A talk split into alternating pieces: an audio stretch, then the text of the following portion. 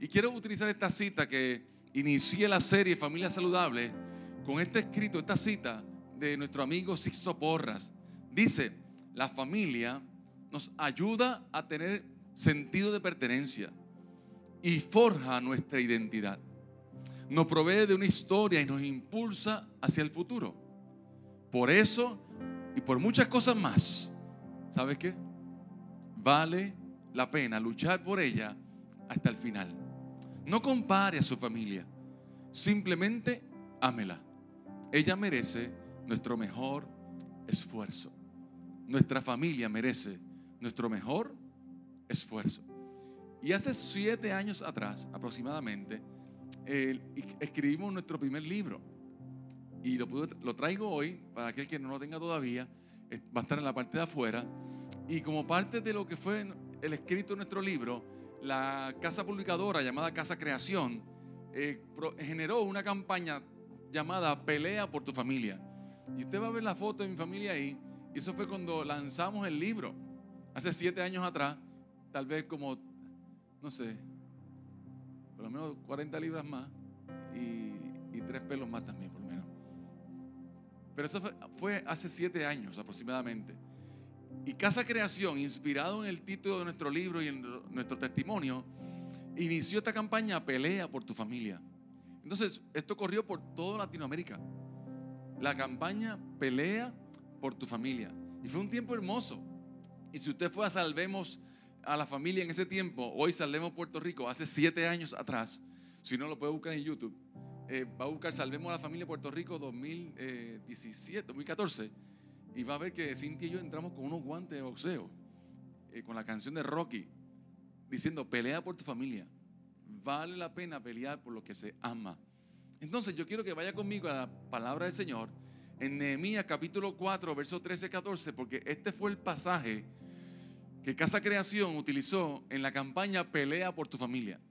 Nehemías capítulo 4, verso 13 y 14. Va a tener el verso en pantalla y dice la palabra del Señor.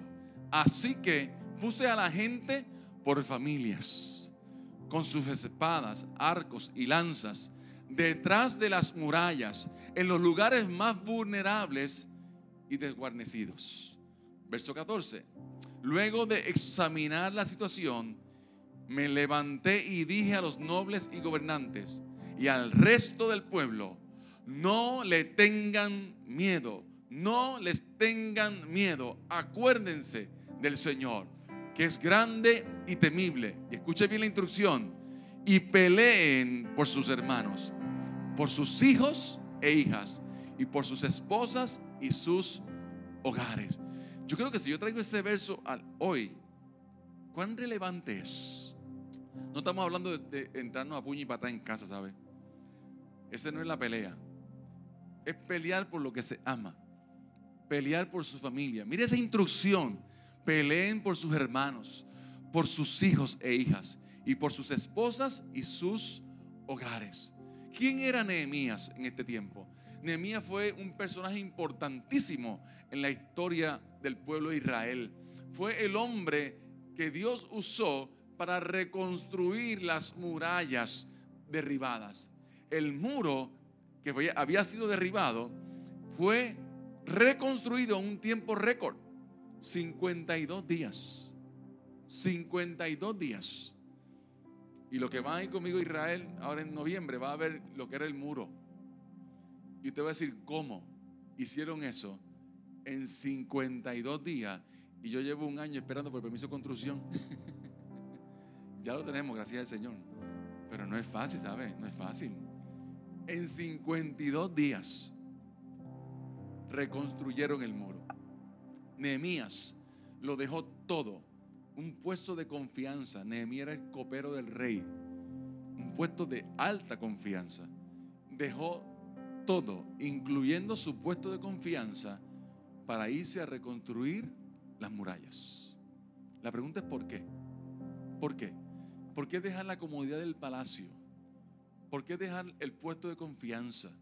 ¿Por qué dejar, yo, estoy bien, a mí no me hace falta nada. Yo estoy tranquilo aquí en Palacio. Él dejó todo porque una ciudad sin murallas está desprotegida, está indefensa y está vulnerable. Donde no hay murallas, hay accesos.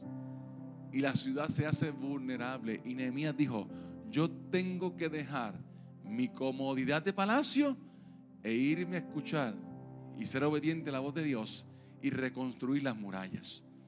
Hoy en día vivimos tiempos semejantes a los de Nehemías, iguales. Están los muros caídos de la moral, los muros de los principios, los muros de los valores, están derribados, están en el piso. Vivimos en el relativismo, en la tu verdad, mi verdad. Ya no existe verdad absoluta. Y vivimos ese relativismo, ese materialismo. No te metas en mi vida, yo no te meto, me meto en la tuya. Vive tu vida como tú quieras. Y los muros de la moral, los principios y los valores están por el suelo. Pero que yo doy gloria a Dios que tú eres el de este tiempo. Dios te está llamando a ti y a mí para hacer lo que reedifiquemos los muros. Levantemos los muros de una ciudad. Puerto Rico necesita que se reconstruyan los muros, porque la ciudad está indefensa, vulnerable y está desprotegida. Y Dios te llamó a ti, y Dios me llamó a mí con ese principio y ese llamado de ser los Nehemías de Puerto Rico. Cuando usted va a San Juan, a nuestro viejo San Juan, nuestro bello San Juan, y ve la ciudad amurallada. Usted dice que bello, sí, pero ahí hay sangre, ¿sabe? Ahí hay esclavitud, ahí hay látigos, ahí hay esfuerzo, ahí hay gente que pagó el precio por levantar murallas. Usted y yo somos los llamados en este tiempo para convertirnos en los Nehemías de Puerto Rico, en reconstruir los muros que están alrededor. Yo quiero compartirte varias herramientas que podemos utilizar para proteger a nuestra familia. ¿Cómo yo levanto muro alrededor de mi familia? Número uno, enséñales la palabra de Dios. La palabra de Dios es un muro alrededor de nuestra familia. Mire cómo dice el verso de Proverbios 22. El verso 6, usted lo conoce de memoria, lo más seguro. ¿Qué dice? Instruye al niño a seguir en fielmente o fielmente su camino. Y aunque llegue anciano, no se apartará de él. Instruir es una responsabilidad. Y la iglesia no cría hijos. La iglesia refuerza la crianza que hay en casa. Ahora, hay casos de que la iglesia se convierte en, ese, en esa responsabilidad. Oh, sí. Mi vida fue ejemplo de eso. A los ocho años llegué a la iglesia. La paz se convirtió en ese lugar donde yo veía también ese refuerzo de palabra. La palabra no se escuchaba en casa. Yo la escuché en la iglesia. En mi iglesia, en la iglesia hueleyana de Bairoa en Caguas, donde yo comencé. Y comencé a escuchar versos que nunca había escuchado. Jehová es mi pastor. Nada me faltará. Entonces, luego llegó esa palabra a casa. Mi mamá conoce al Señor luego cinco años después que yo me convierto al Señor ocho años. Y comienza a escucharse la palabra en casa. La palabra en casa. Instruye al niño en su camino. ¿Sabes qué? Aun cuando fuere viejo, no se apartará de él. La enseñanza me toca a mí. El cumplimiento se le, toca a Dios. La enseñanza me toca a mí. El cumplimiento le toca a Dios. Si yo no le enseño a honrar a Dios, el mundo le va a enseñar a deshonrarlo. Si yo no ejerzo mi responsabilidad en enseñarle la palabra de Dios para que mis hijos le honren, hay una cultura allá afuera que le va a enseñar a deshonrarlo. Por eso tú y yo somos los responsables de levantar esa muralla alrededor de nuestra familia, enseñándole la palabra del Señor. Mira Deuteronomio capítulo 6, versos 6 al 7. Es un verso que se repite, se llama el Shema. Se repite. Es parte de la cultura hebrea. Pero usted y yo, influenciados por esa cultura judio-cristiana, la repetimos hoy en día. Deuteronomio capítulo 6, versos 6 al 7 dice, debes comprometerte con todo tu ser a cumplir cada uno de estos mandatos que hoy te entrego repíteselos a tus hijos. ¿Cuántas veces? ¿Una? y otra vez. Una y otra vez. Habla de ellos en tus conversaciones. Cuando estés en tu casa y cuando vayas por el camino. Cuando te acuestes y cuando te levantes. ¿Qué debe haber en casa? La palabra del Señor. Al acostarse, al levantarse, aún en el camino, habla de los mandamientos. Fíjate que el pueblo hebreo tenía en este tiempo 10 mandamientos. Usted y yo tenemos la Biblia entera. La Biblia entera. ¿Y qué debemos hacer con esos principios que están establecidos en su palabra? Repetírselo a nuestros hijos. Una y otra vez. Una y otra vez. Yo recuerdo cuando comenzamos nuestro altar familiar en casa. Uy, hace como 20 años atrás. La primera enseñanza que hubo en casa. ¿Sabe cuál fue? Los diez mandamientos. La mejor constitución del mundo entero. Solo diez. ¿Usted ha leído la de aquí? Diez mandamientos. Con diez mandamientos el mundo cambia. Cambia. No mates. ¿Fue asesinato o homicidio? Está muerto. tipo uno, tipo dos. Este igual no respira. ¿Fue un, un hurto o un robo? No robes. No robes. No codicies. No adulteres. No forniques. Son diez mandamientos que cambian el mundo entero. Cambian el mundo entero. ¿Qué debemos hacer con ellos? Repetírselos. Una y otra vez. Hace varios, siete años atrás específicamente, cuando salió nuestro libro, yo le pido a Edwin, por favor, que me traiga ese cuadro. Yo escribí una resolución, una resolución, así tipo, tipo Senado, vamos a hacer así, ¿verdad? Y le titulamos la resolución, yo amo su palabra. Esto fue hace siete años atrás, junto con la campaña Pelea por tu familia, cuando salió nuestro primer libro. Y le titulamos Yo amo su palabra. Y dice, en votación unánime del Congreso de los Cielos, integrado por el Padre, el Hijo y el Espíritu Santo, nosotros, la Iglesia Cristiana Casa del Padre en Trujillo Alto, en obediencia, nos sujetamos a los mandamientos establecidos en su palabra, a fin de que nuestras vidas y la de nuestras familias sean transformadas, bendecidas y prosperadas. ¿Por cuánto? Me comprometo a leer, escudriñar y aplicar diariamente las enseñanzas establecidas en la palabra de Dios para mi vida. Segundo, me comprometo a vivir como un ejemplo digno, santo e irreprochable de los principios establecidos en la palabra de Dios en mi hogar, trabajo, centro educativo y en cada lugar que Dios me brinde la oportunidad de visitar. Por cuanto me comprometo a enseñarles, a enseñar los principios básicos y fundamentales de la palabra de Dios a mi familia, entendiendo que la promesa de que mi descendencia no se apartará del camino está íntimamente ligada a mi responsabilidad de educarles. Y sigue la resolución. Yo amo su palabra. Es parte de mi responsabilidad. Y escuche bien, enseñar demanda un compromiso. Si tuviera Mario Rivera Méndez aquí eh, honrando su vida hoy, diría, échale mano a esto, querido. Enseñar demanda un compromiso. Suponer es una irresponsabilidad. Yo quiero que usted medite en esto. Estamos enseñando palabra de Dios, principios y valores a nuestra descendencia. Eso demanda un compromiso. Enseñar es un compromiso. Suponer es una irresponsabilidad. Yo no supongo que mis hijos aman a Dios. Yo les modelo con mi vida que vale la pena amar a Dios con todo nuestro corazón, con toda nuestra fuerza, con todo nuestro espíritu. Vale la pena. Usted modela con su ejemplo. Enseñar es un compromiso. No suponga. La suposición es el nivel más bajo del conocimiento. No suponga. Usted y yo no vivimos suponiendo, vivimos con convicciones, no con suposiciones. Suponer literalmente es una irresponsabilidad. Forme el corazón de sus hijos y sea intencional construyendo un muro alrededor de ellos con los principios establecidos en la palabra del Señor. Den un aplauso al Señor por eso, amado. Amén. Segundo, orar, ora por ellos. Ora por ellos.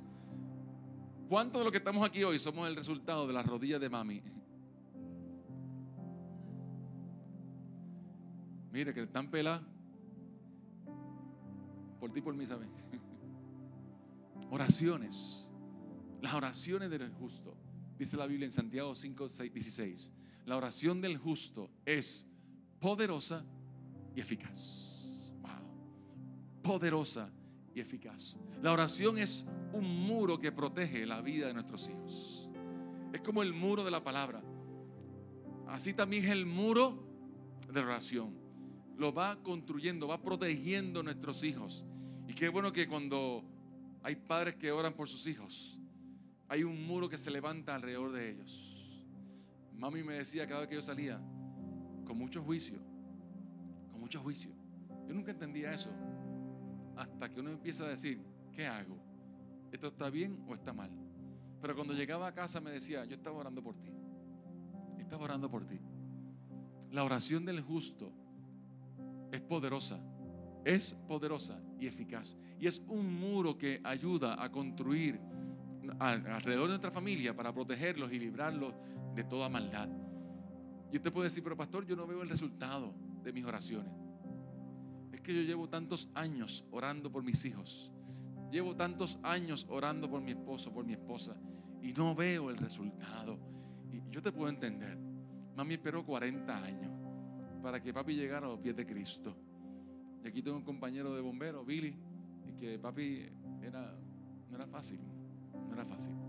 40 años esperando la promesa del Señor, orando por papi, cubriendo la vida de papi, porque la oración de justo es poderosa y es eficaz.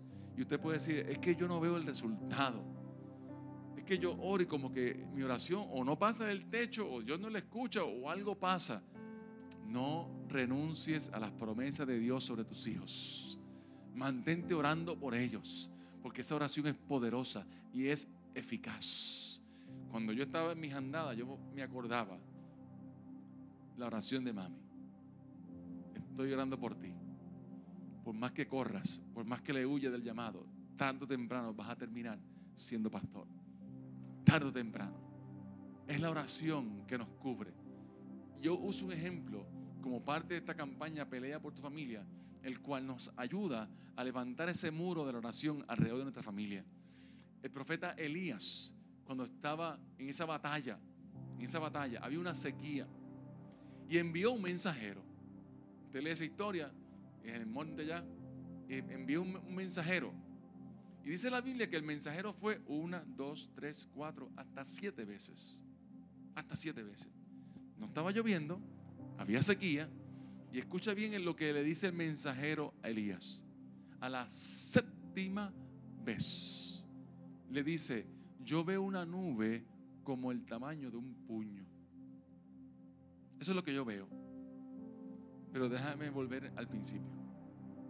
Elías, antes de enviar al mensajero, Dios le había dicho que iba a llover. ¿Cuál es la enseñanza de esto? Usted y yo no hablamos por lo que vemos, hablamos por lo que escuchamos. Mi convicción es por lo que yo escucho. Si Dios dijo que iba a llover, va a llover en el tiempo de Dios.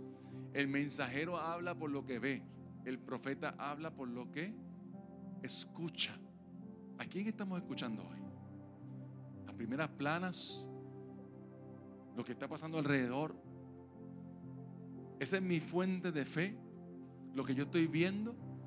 ¿O mi fuente de fe es lo que yo estoy escuchando? ¿Qué dice Dios de los míos? ¿Qué promesas ha traído Dios sobre mi familia? Escuche bien, como padres, somos la boca de Dios en casa. Esa es nuestra responsabilidad en la paternidad. Ser la boca de Dios en casa. Y yo sé que hay días que lo que se ve es una nube como del tamaño de un puño. Y usted dice, aquí no va a llover. Y esto va a tardarse. Pero por favor, yo le pido en el nombre de Jesús que sea el profeta de su casa. Que sea la boca de Dios en su casa. Que si usted escuchó la voz de Dios que dice, yo y mi casa serviremos a Jehová. Esa es la promesa de Dios para mi casa. Yo no hablo por lo que veo. Yo hablo por lo que Dios habló a mi vida. Yo soy la boca de Dios en mi casa. Yo soy ese testigo, yo soy ese profeta que emana el lenguaje del cielo. Y donde hay boca de Dios, hay promesas de Dios establecidas. Hay confianza, hay esperanza. Tal vez tus hijos dicen, yo sé que tú lo dices todos los días, mami. Papi, yo sé que tú me cantaletas todos los días con esta cuestión. Pero mire a los ojos a sus hijos y dígale, yo soy la boca de Dios en casa. Y Dios habló sobre tu vida. Y hay promesas de Dios sobre tu vida. Y yo no voy a silenciarme por lo que veo. Yo voy a hablar por lo que creo, por lo que escucho. Y si Dios dijo que era, mi tiempo llega, la lluvia llega, la lluvia va a llegar sobre tu casa en el nombre poderoso de Jesús. Tercero y último, cierra filas por los que amas. Dice Nehemías capítulo 4, verso 20, para terminar. En medio de la reconstrucción es porque nos estamos preparando para una batalla preparando para una batalla.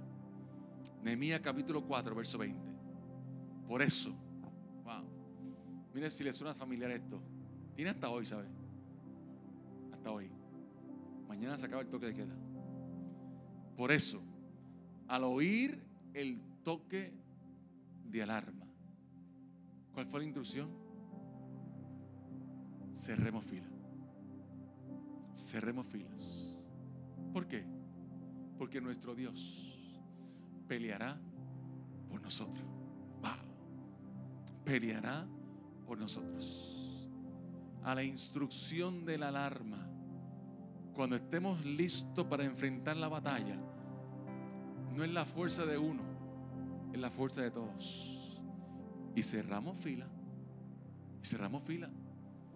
Y cuando usted ve que la ciudad está con los muros en el suelo, porque no hay principio, no hay valores, no hay moral. ¿Qué hace la familia de Dios? Cierra filas. Cierra filas. Cierra filas. Yo recuerdo mi tiempo de academia de bombero y había un ejercicio que era acercarse para extinguir o apagar o cerrar más bien la válvula de gas de un tanque de gas, un tanque enorme y se prendía completamente el tanque. Y habían dos filas. Cada uno eh, tenía una manguera y la abría de forma así como una sombrilla y los, se entrelazaban los chorros. Y había una persona en el medio, con la mano puesta aquí, con la mano puesta aquí sobre sus compañeros. Y mantenía el ritmo, decía un, dos y tres, un paso al frente. Uno, dos y tres, un paso al frente. Y si él veía que alguien se adelantaba, decía, para, porque se está abriendo la sombrilla y el calor se mete. Y el fuego se mete. Para. Otra vez. Uno, dos y tres. Un paso al frente. Y mientras mantengamos el agua conectada, los que están atrás están a salvo. Cerremos filas por lo que amamos en medio de esta batalla que estamos ahora mismo, campal contra la esencia de la familia, cerremos filas. Usted y yo podemos tener 20 mil diferencias si usted quiere. La que usted quiera. Pero en la familia no. No. Aquí tenemos que cerrar filas. Aquí tenemos que defender lo que amamos. Usted puede tener la opinión de estatus que usted quiera, el partido que usted quiera, lo que usted quiera. Pero en familia cerremos filas. Cerremos filas. Hay un ejemplo, y quiero terminar con esto, del ejército espartano. Y el ejército espartano tenía escudo en mano. Y ese escudo tenía grabado una inicial que simbolizaba a qué familia pertenecía ese soldado. Y cuando iban a pelear, cada uno peleaba con su escudo en mano, pero también con su logo, con su eh, símbolo de su familia grabado en el escudo. Y había un refrán en el ejército espartano que decía, yo vengo con escudo en mano o sobre él, pero nunca lo soltaré. Wow. Yo vengo con escudo en mano o me traen sobre él, pero jamás lo soltaré. Jamás lo soltaré. Y ese gran ejército de grandes victorias tenía una clave. Es que cerraban filas y peleaban escudo con escudo, escudo con escudo. Porque yo sé que el que está al lado mío no va a soltar su escudo y va a pelear por lo que ama. ¿Por qué? Porque su familia está grabada ahí. Su familia está en su escudo. Te pregunto en esta mañana, ¿por quién estamos peleando hoy? ¿O por qué estamos peleando hoy? Estamos luchando y se nos drena la vida en las cosas efímeras de ella. Estamos peleando y desgastándolo por cosas que no tienen sentido. Y estamos abriendo brechas y nuestra familia se está quemando atrás. Se está quemando. Necesitamos cerrar filas y luchar por lo que amamos. Cuando iban a pelear, ellos cerraban filas. Porque cerrar filas implica, yo amo lo que tengo grabado en el escudo. Y yo no voy a permitir que nada se meta entre medio. Hay un verso, Salmo 27, verso 3. Yo quiero que te apodere este salmo en esta hermosa mañana. Mañana de pelear por nuestra familia. Mañana de luchar por ellas.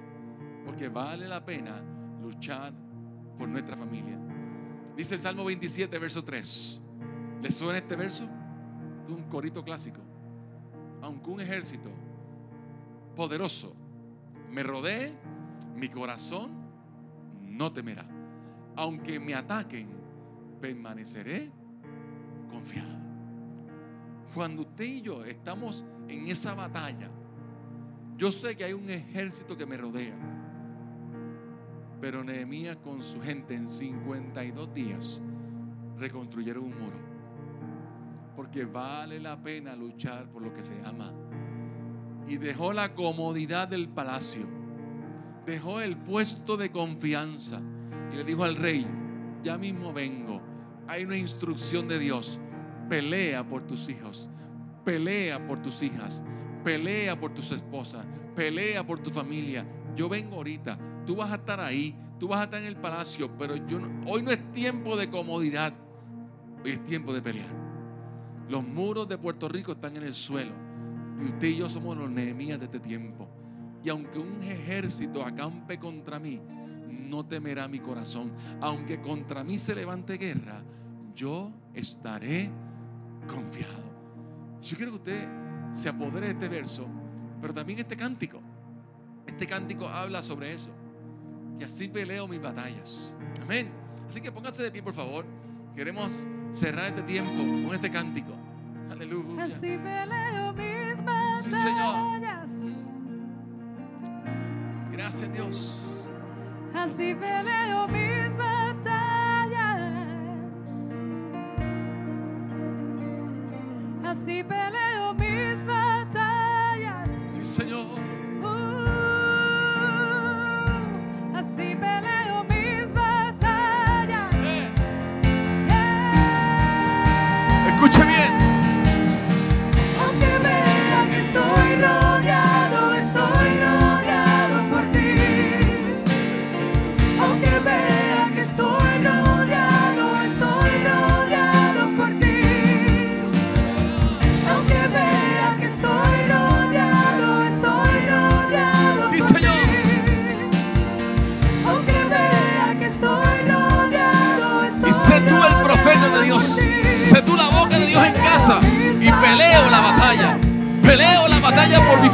Peleo la batalla por mis hijos.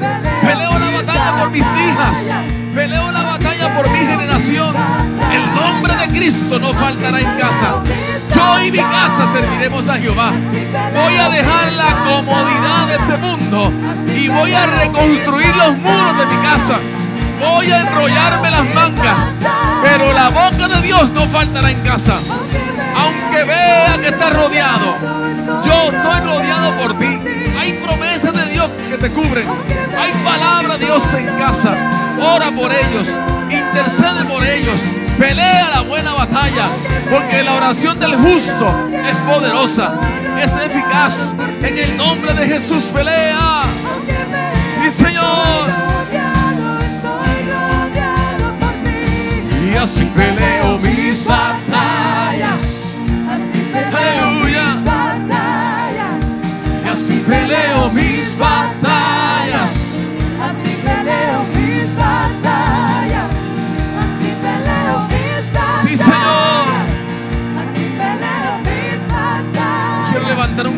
Así peleo mis batallas. Señor. Así peleo mis batallas. Yo quiero levantar una oración y un clamor en esta mañana. Nadie tiene el derecho de cuestionar o de cuestionarte el por qué los muros están en el suelo.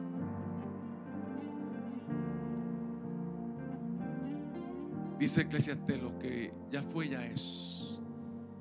Lo que ha de suceder, ya sucedió.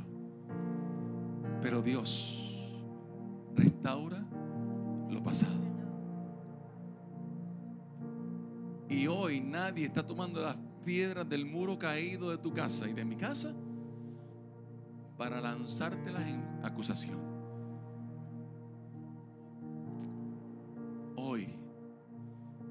Mañana de reedificar los muros. Decirle, Señor, perdóname. Perdóname porque me descuidé. Perdóname porque me desenfoqué. Me acostumbré al palacio. Me gustó el palacio. Me gustó la comodidad. Pero los muros de la ciudad estaban en el suelo. Señor, perdóname. Comienza conmigo, Dios. Que yo pueda enrollarme las mangas en esta hora. Y decirle, Señor, lo más seguro no son 52 días. Pero hoy comienzo a poner la primera piedra de los muros que protegerán a mi familia. Una piedra hoy, una piedra mañana. Poco a poco, poco a poco. Pero la boca de Dios no faltará en casa. Y yo hablo sobre los hijos y sobre la próxima generación que está aquí hoy representada. Comenzando con nosotros mismos como hijos. Sana nuestro corazón herido, Señor. Sana nuestro corazón. Quita toda culpa, todo peso que nos aleja de poder edificar los muros de mi familia. Y yo hablo bendición sobre las próximas generaciones. Señor, lo que tú vas a levantar de los hijos de nuestros hijos en medio de esta casa será de honra, será de bendición, será sal y luz para la isla del Cordero. Señor, yo creo en el nombre poderoso de Jesús que a través de los muros que levantamos alrededor de nuestra familia, los protegeremos, sí, pero también los lanzaremos al reto de edificar los muros de familias caídas.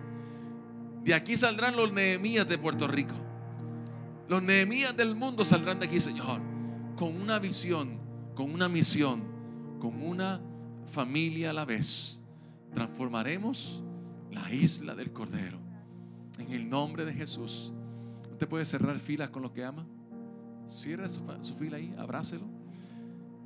Y se vamos a construir los muros en casa. Uno a uno. Una piedra hoy, una piedra mañana. Poco a poco. Poco a poco.